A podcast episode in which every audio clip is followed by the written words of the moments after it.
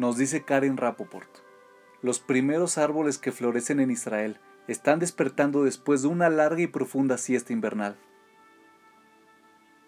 Pasaron muchos meses hibernando.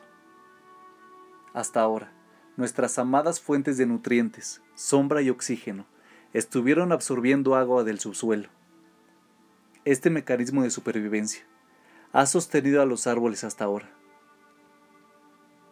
Pero en este momento comienza un nuevo ciclo en sus vidas. El sustento que necesitan para crecer, florecer y prosperar lo obtienen de su propia savia.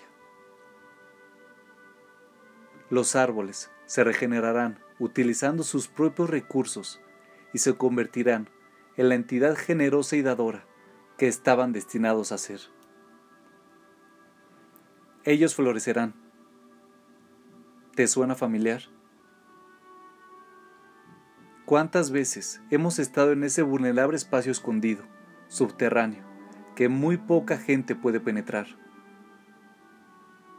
A pesar de lo que pueda estar manifestándose en la superficie exterior, a pesar de lo que proyectemos hacia afuera. ¿Cuántas veces ha sido la realidad exterior incongruente con lo que ocurre dentro de nosotros? Negocios y sociedades problemáticas entornos tensos, comienzos difíciles, finales difíciles. Quizás en esas ocasiones somos dependientes y necesitamos apoyo. Quizás necesitamos ser sustentados porque no tenemos la fuerza, la resistencia o la voluntad para salir adelante por cuenta propia. Quizás estemos utilizando generadores de energía externos para mantener nuestro equilibrio, dignidad o incluso cordura. Estamos en modo de supervivencia y en ocasiones eso está perfecto. En este momento del año, los árboles comienzan a brotar después de, después de haber sido estériles durante un largo tiempo. Han perseverado y subsistido. A veces, apenas lo han logrado, con sus últimas fuerzas. Ahora están comenzando a emerger, a florecer. ¿Has emergido alguna vez, entero, de la oscuridad y el trauma, después de sentirte herido? ¿Has ocultado una infancia dolorosa, una relación abusiva, un ciclo destructivo? ¿Has sido capaz de florecer a pesar de la aflicción? Emergiste como una víctima o fortalecido, sin fe o siendo un creyente, paralizado o transformado, encadenado o libre. Quizás un poco de todo. Si respondiste a estas preguntas con afirmaciones positivas, entonces tú también tienes razón para celebrar tu Vishvat.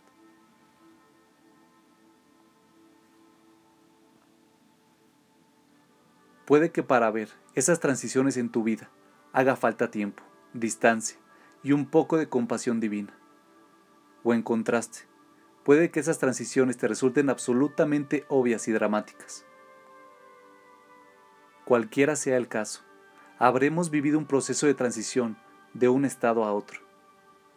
Habremos pasado de la dependencia a la independencia, del ocultamiento a la revelación de sobrevivir en silencio, debajo de la superficie, a vivir en la realidad visible.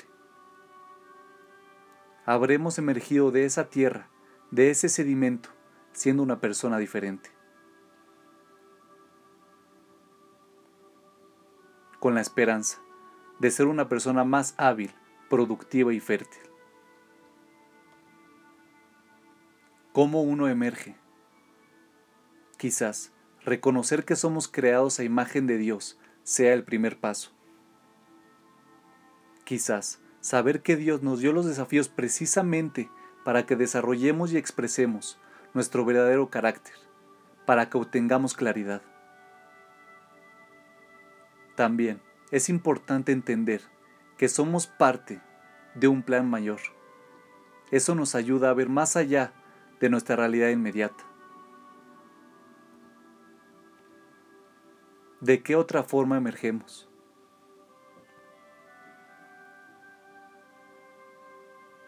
Aceptándonos a nosotros mismos y a nuestra situación particular. Perdonarnos es vital. Es crucial diferenciar entre lo que está bajo nuestro control y lo que no.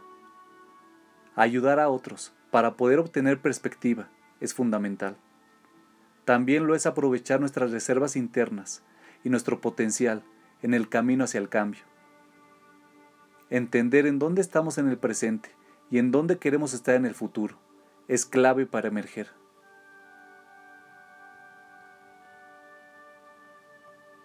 La Torah declara, porque el hombre es un árbol del campo. Lo mismo que ocurre con los árboles, ocurre con nosotros. En Tu tenemos el privilegio de contemplar algo milagroso. A medida que los árboles pasan de un estado de escasez a uno de abundancia, nosotros también podemos pasar de ser seres receptores a seres dadores, porque ahora nos tenemos a nosotros mismos nos hemos reconectado con nuestros propios recursos.